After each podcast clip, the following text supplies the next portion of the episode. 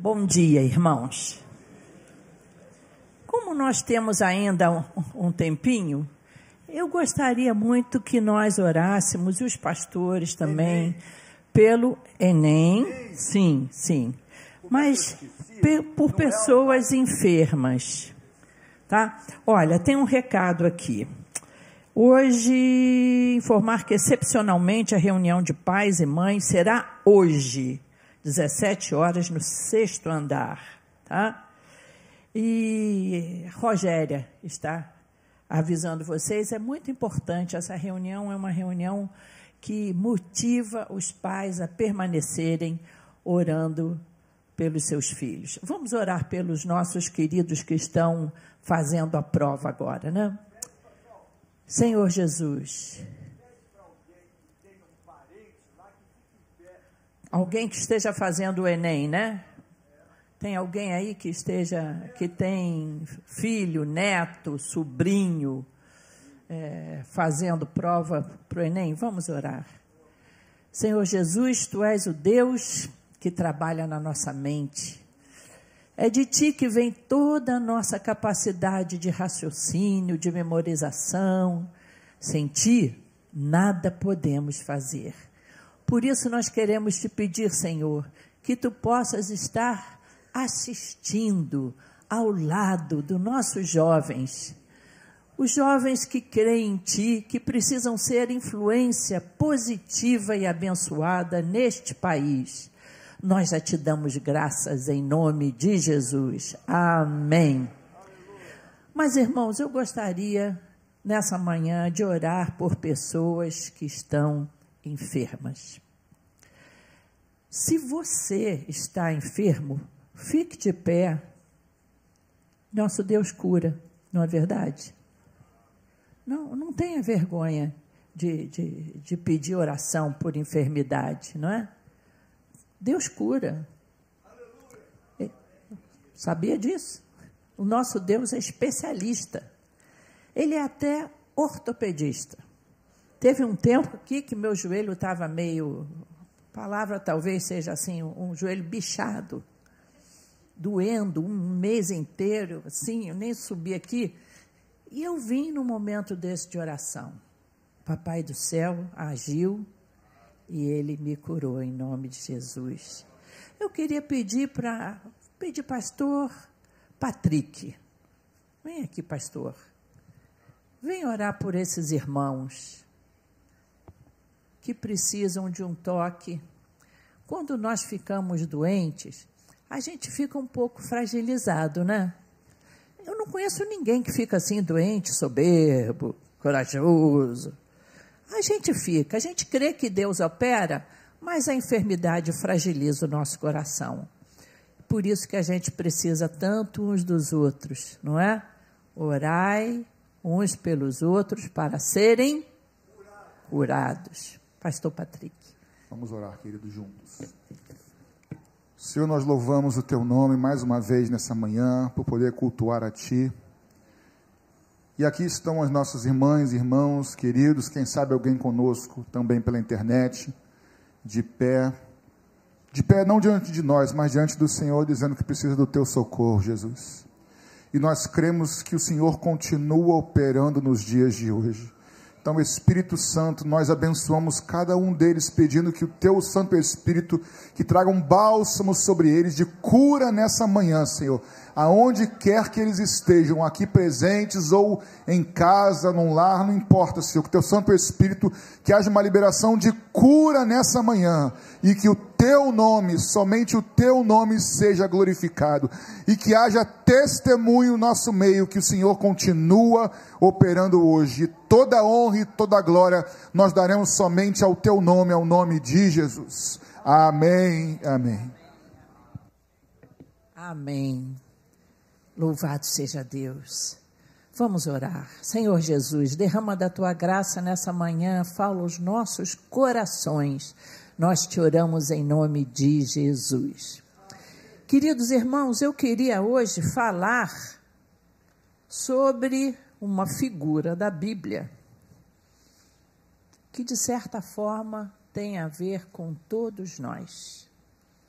Todos nós somos um pouquinho de Jonas. Não é?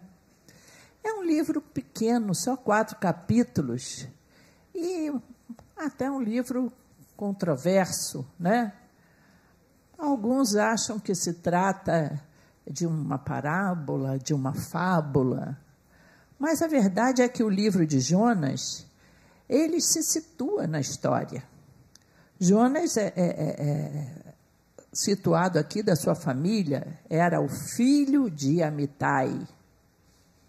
E também ele está situado no tempo, na história de Israel, porque ele também é citado em 2 Reis 14, 23 a 28, e ele profetizou durante o reinado de Jeroboão. Então, Jonas não é historinha de criança. Aí, alguns dizem: ah, mas essa história de que ele foi engolido por um grande peixe eu não sei se o Marcinho está aí em cima, eu mandei um, um WhatsApp para ele, para projetar aqui um cidadão. Ó, há pouco tempo, viu, gente? Olha a felicidade do rosto de quem foi cuspido por uma baleia. Esse é o mais recente. Porque se você for para a internet, você vai encontrar muitas histórias até nos anos 1500, 1600, de pessoas que passaram alguns sufocos aí. Aí vem os, os biólogos, zoólogos, analisar a, a, a largura da, da, garganta da baleia, se foi baleia, se não foi, qual o grande peixe, se tinha que grande peixe estava no Mediterrâneo e blá, blá, blá. gente, a Bíblia não é um livro de zoologia. A Bíblia é um livro de princípios e ela não ia se ater nessa explicação biológica. A verdade é que o livro de Jonas é um livro real para a nossa vida e você vai se encontrar no livro de Jonas.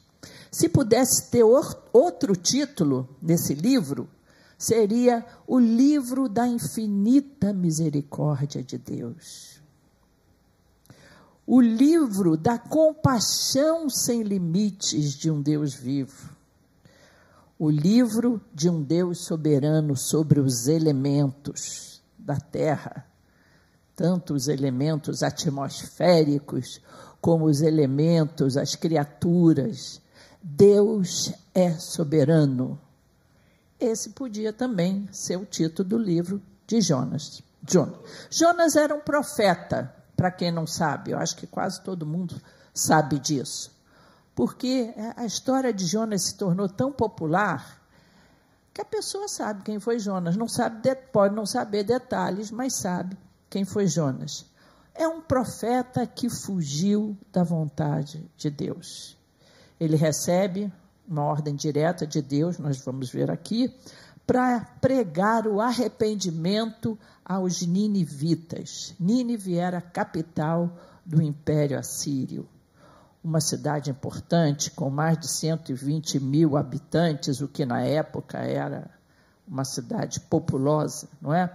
Só que os assírios não eram pessoas boas.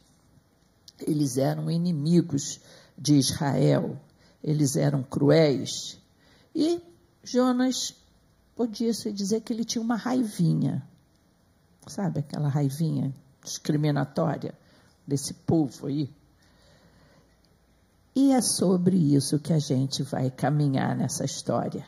Como é que Deus trabalha na compaixão, como é que Deus trabalha no nosso coração. Vamos lá para o capítulo 1 do livro de Jonas. A palavra do Senhor veio a Jonas, filho de Amitai, com esta ordem. Era uma ordem. Vá depressa. Não é, vai quando você puder, entendeu? Vai com calma, não. Vá depressa à grande cidade de Nínive e pregue contra ela porque a sua maldade subiu até a minha presença. O Deus soberano também vê a maldade dos homens. Por isso que a gente pode confiar na justiça de Deus. No primeiro verso de Jonas, o Senhor já fala ao meu coração: confie na minha justiça. Não faz justiça com as próprias mãos. Eu sou um Deus justo, eu vejo. Mas Jonas fugiu da presença do Senhor, dirigindo-se para Tarsis. O pessoal que estuda Bíblia, os teólogos, eles dizem que Tarsis ficava na Espanha, porto de Tarsis, e Nínive, no Oriente, capital da Síria. Tarsis, naquela época, era considerado um lugar tão longe que eles chamavam os navios de longo curso de navios Tarsis. O navio Tarsis era um navio que ia para muito longe. E o que, que diz a Bíblia? Jonas desceu à cidade de Jope, onde encontrou um navio que se destinava àquele porto. Eu acho que ele pensou assim: onde eu posso ir o mais longe possível desse povo? Ah, Tarsis. Depois de pagar a passagem, eu imagino devia ser caro, não? Ir para tão longe. Mas ele não se importava de gastar dinheiro. Ele queria fugir do que Deus tinha pedido a ele. Embarcou para Tarsis para fugir do Senhor. O Senhor, porém, fez soprar um forte vento sobre o mar e caiu uma tempestade tão violenta que o barco ameaçava arrebentar-se. Eu lembro de, do livro de Atos, que Paulo passou por um problema mais ou menos assim, né? Lógico, todos os marinheiros ficaram com medo e um clamava ao seu próprio Deus e jogaram carga fora. Olha aí a semelhança com o livro de Atos. Enquanto isso, Jonas desceu para o porão e dormia profundamente. Que coisa. O capitão dirigiu-se a ele e disse: Como é que você pode ficar dormindo? Diante de um problema desse tamanho. Levante-se, clame ao seu Deus. Talvez ele tenha piedade de nós e não morramos. Então os marinheiros combinaram entre si o que era muito comum na época, né? Vamos lançar sortes para descobrir quem é o responsável por esta desgraça que se abateu sobre nós. Lançaram sorte e a sorte caiu sobre Jonas. Deus é senhor até dos sorteios, né? Por isso lhe perguntaram: diga-nos, quem é o responsável por essa calamidade? Qual é a sua profissão? De onde você vem? Qual é a sua terra? A que povo você pertence? Aí aqui Jonas vai se entregar.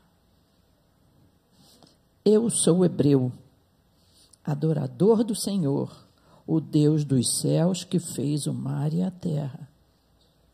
Diante disso, né? Os homens ficaram apavorados e perguntaram: O que que você fez? Jonas se entregou. Ao dizer que ele era servia a Deus, Senhor de tudo, do mar e da terra, e estava acontecendo aquilo, ah, é você. Você é o motivo disso. Pois eles sabiam que Jonas estava fugindo do Senhor porque ele já lhes tinha dito. Além de tudo, Jonas falava demais. Imagino que um papo, outro, no fim da tarde, o mar bem calminho, né? Jonas batendo papo com eles. Pois é, eu estou fugindo de Deus, sabe? Era para ir para Nínive, mas. Então os marinheiros, ó, já pegaram. É isso, é isso que esse cara fez. Visto que o mar estava cada vez mais agitado, eles lhe perguntaram: O que devemos fazer com você para que o mar se acalme? Gente, esses marinheiros eram legaisinhos, eu achei eles bem gente boa aqui na Bíblia. Porque se eles fossem malvados, na mesma hora agarrava o Jonas e psh, jogava esse desobediente no mar. Ele disse: Peguem-me e joguem-me ao mar, e ele se acalmará pois eu sei que é por minha causa que esta violenta tempestade caiu sobre vocês. Mesmo assim, olha aqui a misericórdia dos marinheiros, ficaram preocupados. Ao invés disso, né, de jogá-lo imediatamente no mar, os homens se esforçaram ao máximo para remar de volta à terra, mas não conseguiram, porque o mar tinha ficado ainda mais violento. Eles clamaram ao Senhor: Senhor, nós suplicamos, não nos deixes morrer por tirarmos a vida deste homem. Eles tinham temor de Deus, olha aqui. Não caia sobre nós a culpa de matar um inocente, porque tu, ó Senhor, fizeste o que desejavas. Em seguida pegaram Jonas e o lançaram ao mar enfurecido, e este se aquietou. Ao verem isso, os homens adoraram o Senhor com temor, oferecendo-lhe sacrifício e fazendo-lhe votos. Eu acho formidável o verso 17. É isso mesmo, Senhor. Bem feito para ele. O Senhor, olha o Jonas que é em mim, hein? O Senhor fez com que um grande peixe engolisse Jonas. E ele ficou dentro do peixe três dias e três noites. Primeira coisa que eu aprendo nessa história de Jonas: você não pode fugir de Deus. Para onde me esconderei da tua face? Se subo aos céus, lá estás. Mas se me detenho no mais profundo abismo, ainda lá me há de guiar a tua mão. Você não foge de Deus. Algumas pessoas vêm à igreja e são impactadas pela mensagem, mas eles fogem de Deus. Não quer pagar o preço, não quer submeter-se à vontade de Deus, mas a gente não consegue fugir de Deus. Eu acho muito irônico e isso é uma coisa que, que, que mexe com, com as minhas conclusões, que um profeta vocacionado por Deus tenha um comportamento desse. Você pode estar pensando, ah, eu sou crente, eu não, não vou fazer isso não. Jonas, um profeta vocacionado. Mas você também pode estar pensando: ah, eu não sou profeta? Se eu fizer alguma coisa errada também, não sou profeta mesmo? Não, eu sou um, um Zé Mané? Nós temos responsabilidades com Deus e você não pode fugir das suas responsabilidades com Deus. Muitas pessoas pensam que a responsabilidade com Deus é você é, é, é ser um, um missionário, um pastor ou um diácono, desde que acordamos até a hora que nós vamos nos deitar, nós estamos comissionados por Deus. Eu sou comissionada por Deus para desempenhar bem o meu trabalho. Porque quando você vai para o seu trabalho, supondo seu nome, Carlos, quando Carlos vai para o trabalho dele, ele vai trabalhar para o Senhor. Quer comamos, quer bebamos, fazemos tudo para o Senhor porque nele nos movemos, nele existimos. Por isso que você não pode ser um mau funcionário. Por isso que você tem que trabalhar com excelência e fazer tudo bem feito. Porque você faz para o Senhor. Na sua família, você precisa, você está servindo ao Senhor. Na realidade, quando Paulo me pede um copo d'água, eu estou servindo ao Senhor.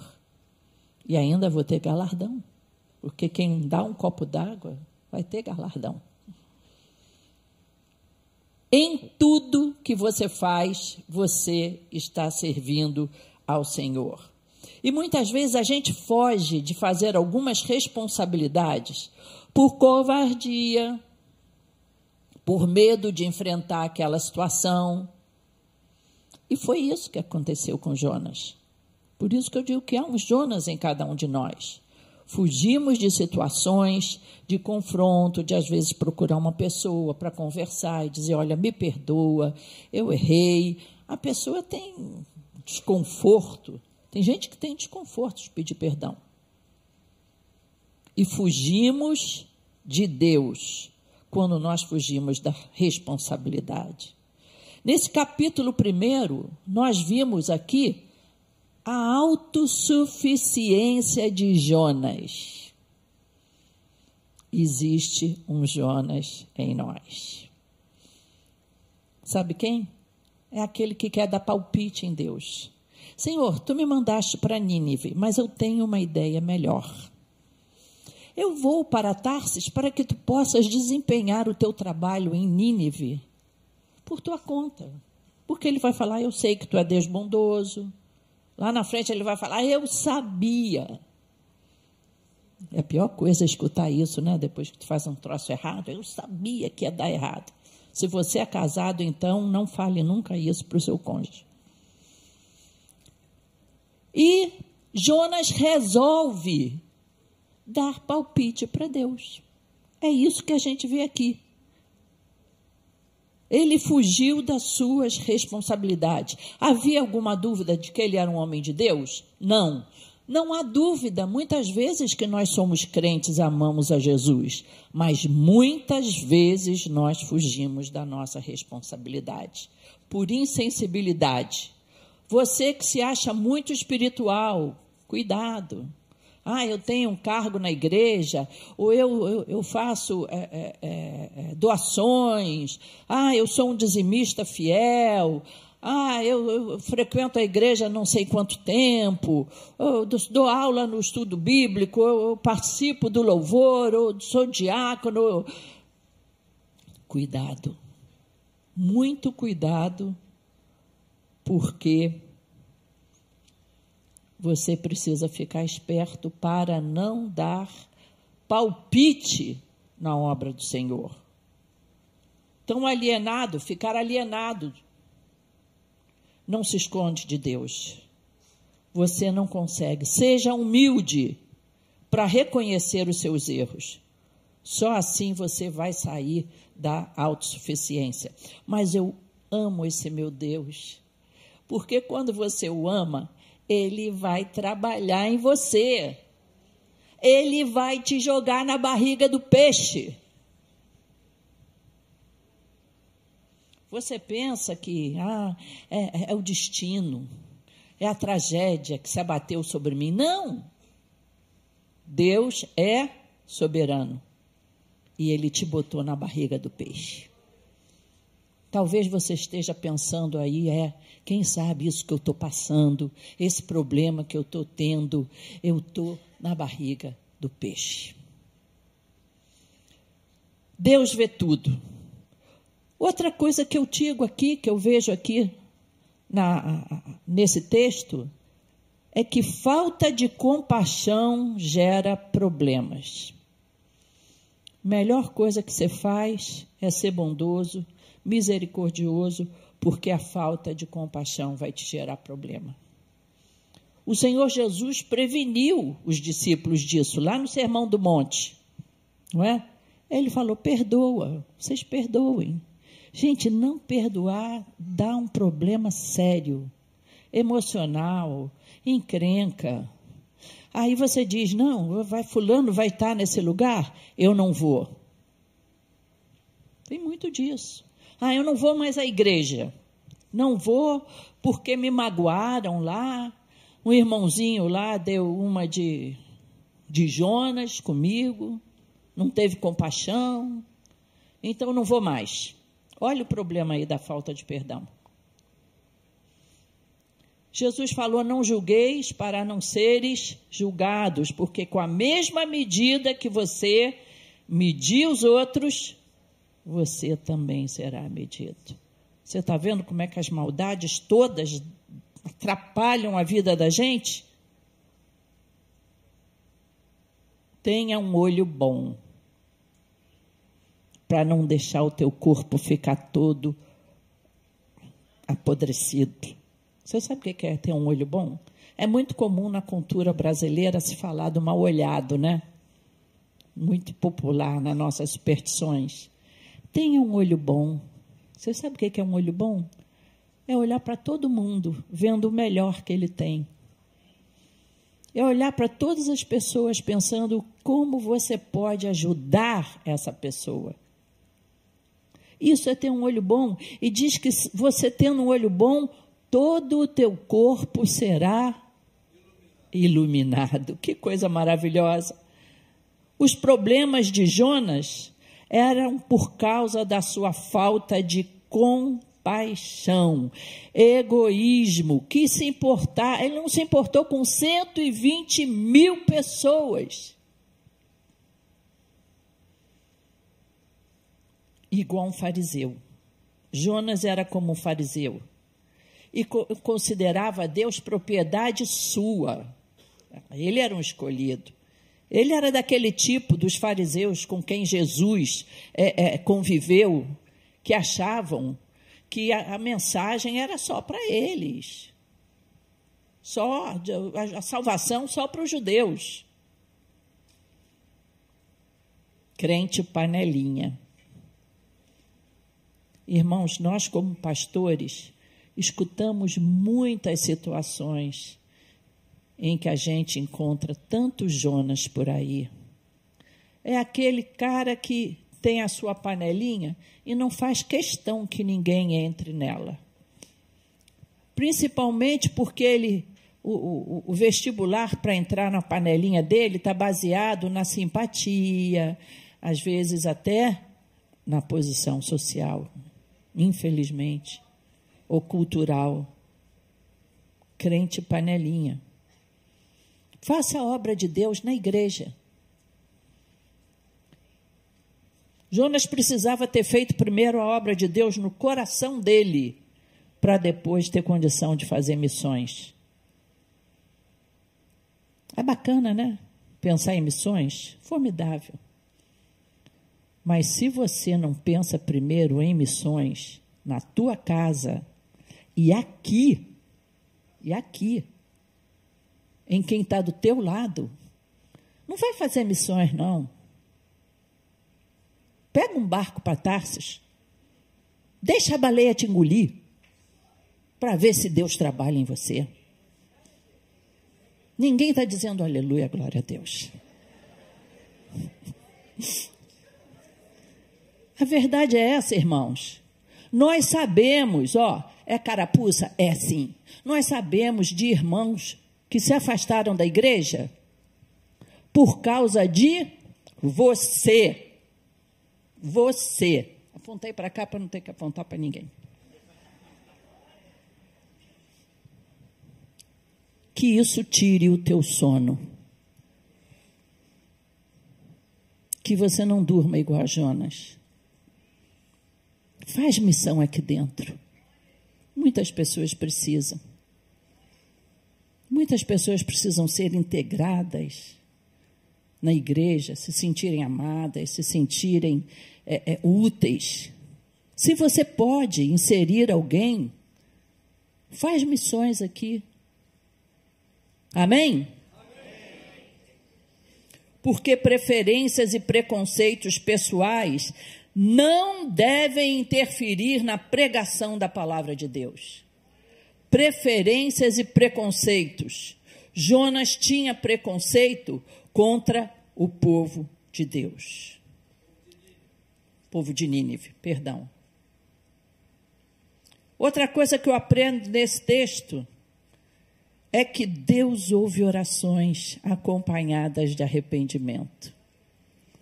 Boa notícia para quem tem lá, quem está na barriga do peixe. Deus ouve orações.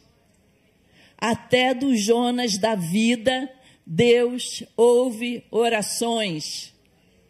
Tem muitas pessoas que acham, porque estão vivendo assim, meio barro, meio tijolo, a oração dele não, não vai dar certo. Aí ele vem aqui para a igreja, ele quer que aquele pastor ore por ele. Deus ouve orações. É graça, gente. É graça. Deus ouve orações. E ele orou. Mesmo não estando pronto, ele orou. No capítulo 2, ele faz um salmo para o Senhor. E ele aqui nesse capítulo, ele abre o coração e diz tudo o que ele está passando, profundezas, ondas grandes, vagas, abismo, algas enroladas no pescoço, na sua cabeça, cheiro ruim provavelmente, cheiro de entranha, de peixe. E ele abre o coração e ele fala ao Senhor: Em meu desespero clamei ao Senhor e ele me respondeu. Se você hoje está numa situação dessa, Clame ao Senhor, Ele responde, Ele vai responder a Jonas. Gente, ao preparar essa mensagem, eu tive dificuldade de ficar gostando de Jonas. Tive dificuldade. Ele ouve orações. Ele é o Deus de novas oportunidades. Deus teve misericórdia de Jonas e cuspiu ele no lugar certo. Olha que coisa. No capítulo 2, verso 10, a gente vê isso. Para outra viagem que não era do acordo de Deus, ele teve que pagar a passagem, né? Dessa vez, ele foi trabalhado por Deus, foi salvo por Deus, ainda cuspido no lugar certinho. Ele não estava muito longe de Nínive, não. Deus é bom. Deus vai te colocar no lugar certo. Atravessa a dificuldade com Ele, louvando que Ele tem um lugar certo para você. Ele é o Deus de novas oportunidades. E Ele dá outra oportunidade a Jonas. Ele diz aqui, no verso, no capítulo 3, a palavra do Senhor veio a Jonas pela segunda vez. Eu não desisti de você, Jonas eu não desisti. Meus olhos estão sobre você.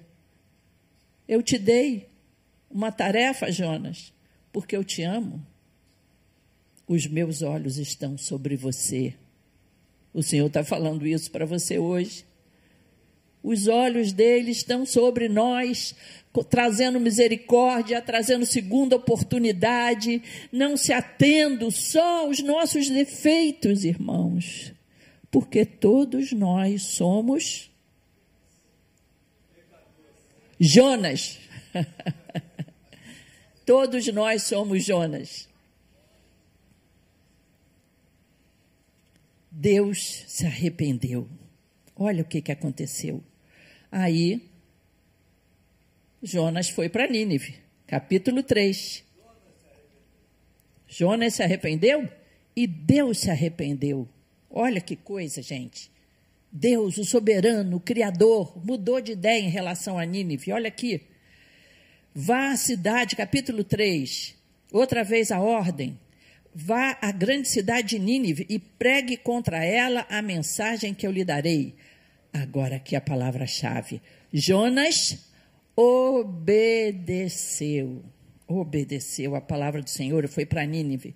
Era uma cidade muito grande, percorreu, ele pregou lá, e o povo foi quebrantado, o povo se convertendo, a palavra chegou ao rei de Nínive, e ele se levantou do trono, tirou o manto real dele, vestiu-se de pano de saco, sentou-se sobre cinzas, e então fez uma proclamação em Nínive: decreto do rei e de seus nobres.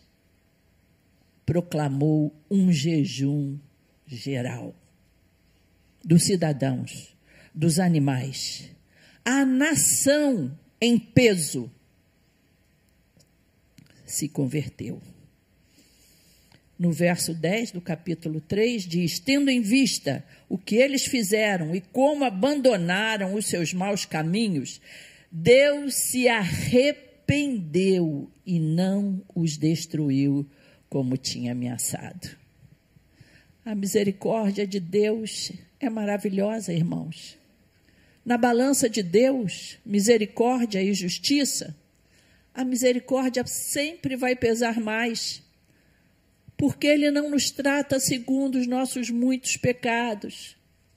O Senhor Jesus veio para tomar o lugar dos nossos pecados. Foi feita justiça, mas a misericórdia de Deus ela permanece para sempre. Não pense que porque você andou na barriga do peixe, não vai haver solução para você. A misericórdia do Senhor é a causa de não sermos consumidos. Mas olha só, Jonas continuou sendo Jonas. Jonas fica com raiva de Deus tê-los abençoado.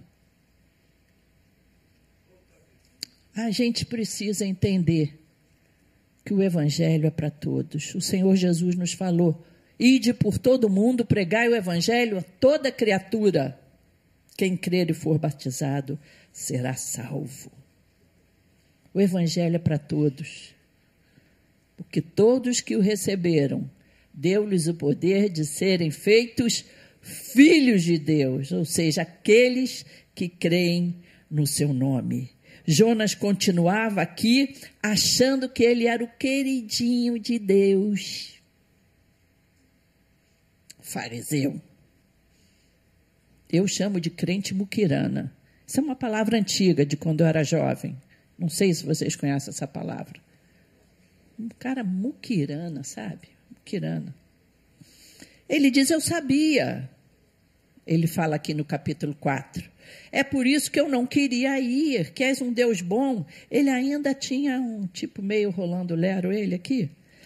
Perdi meu tempo vindo aqui. Eu prefiro morrer. Dramático. Do que ver este povo todo salvo. Prefiro morrer. Orgulho, irmãos. Orgulho total falta de sensibilidade, porque Deus não mostra favoritismo. Pedro fala lá em Atos no seu discurso. Em verdade, vejo que Deus não faz acepção de pessoas, mas em toda a nação que o teme e pratica a justiça, é aceito com ele. Que bom. Não pense que algumas pessoas são impossíveis de alcançarem evangelizadas.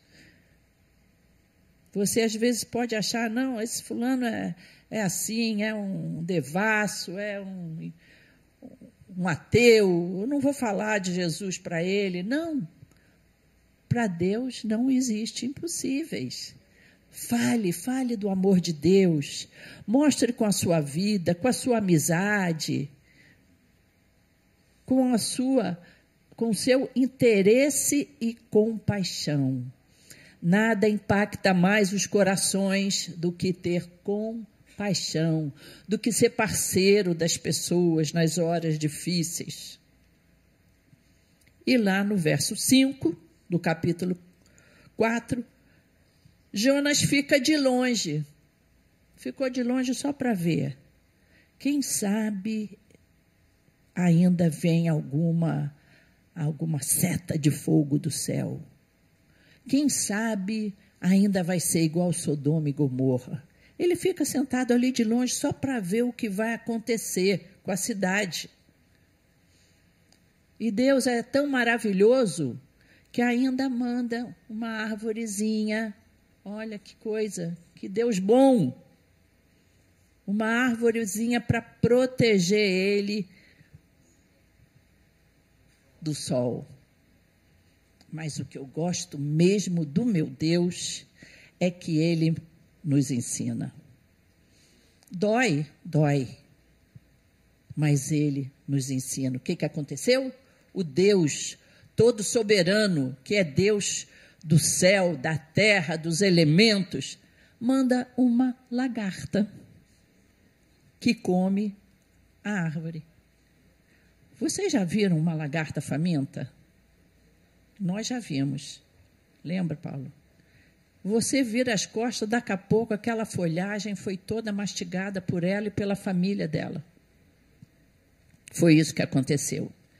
Deus estava tratando com Jonas. Jonas, agora eu vou te dar uma colher de chá. Não vai ser mais baleia. Vai ser um sol escaldante. E Deus também. Deus manda lagarta, Deus manda planta secar, Deus traz o vento leste quente, mas Deus também nos ensina e usa de misericórdia conosco. Aí o que, que aconteceu com Jonas? Olha aqui, Jonas sendo como cada um de nós. Eu quero morrer. Eu sou o mais infeliz de todos os homens. Meus irmãos, nós temos essa tendência de achar que o nosso problema é o maior do mundo, ninguém sofre como você, ninguém passa pelo que você passa. É o Jonas que há em nós. Eu até já comentei isso aqui. Eu tive três partos normais. Nos dois últimos eu já estava sabendo o tamanho do negócio, né, da, do problema. Mas no primeiro, da minha filha querida ali, eu confesso a vocês que eu estava com medo. Sabe esses filmes que, que passavam na televisão, na hora do parto, a mulher. aquela coisa, um monte de gente, né? Eu tinha medo daquilo. Eu até quando acontece, passa num filme assim desse, se tiver meninas perto de mim, eu tiro da sala para não ficar vendo essa, esse negócio. Sabe como é que eu fazia para combater, combater o meu medo? Nesse momento, Claudete, na face da terra, um sem número de mulheres, África, Europa, Oceania, América, tudo está passando por um parto. Plim, nasceu um. Tanana, plim, nasceu outro. Plim, plim, nasceu mais um. Plim, por que o seu plim não vai acontecer também? Deixa de se achar o centro do universo. Esse era o problema de Jonas. Quando você é assim, você perde a sensibilidade ao problema dos outros. Porque nós, quando sofremos, estamos sendo ensinados por Deus para que consolemos com a mesma consolação que recebemos de Cristo Jesus. Para que você possa falar para aquela pessoa que está passando um problema: olha, vai dar certo, você vai vencer também. Eu já passei por isso. No meio do problema, nós ganhamos um ministério, irmãos. E o grande desfecho. Deus está ensinando a Jonas o livro de Jonas é um prenúncio da graça. Ele aponta para o Evangelho de Jesus Cristo, o Deus que perdoa, que dá graça a gente sempre, sempre. Não importa se na barriga da baleia ou no calor escaldante, Ele é o Deus que nos ama e que não desiste de nós que não desiste de você, não desiste dos seus filhos, o Deus que ouve oração quando você está no mais profundo abismo. Mas o Senhor fez questão de encerrar esse livro inspirado por Deus, dizendo o seguinte: Você tem pena dessa planta que murchou? Embora não a tenha podado nem a tenha feito crescer. Ele nasceu, ela nasceu numa noite e numa noite morreu. Contudo, Nínive tem mais de 120 mil pessoas que não sabem nem distinguir a mão direita da esquerda. Tolos. O Senhor Jesus, o nosso Deus, ama os tolinhos. Também. Além de muitos rebanhos, não deveria eu ter pena dessa grande cidade?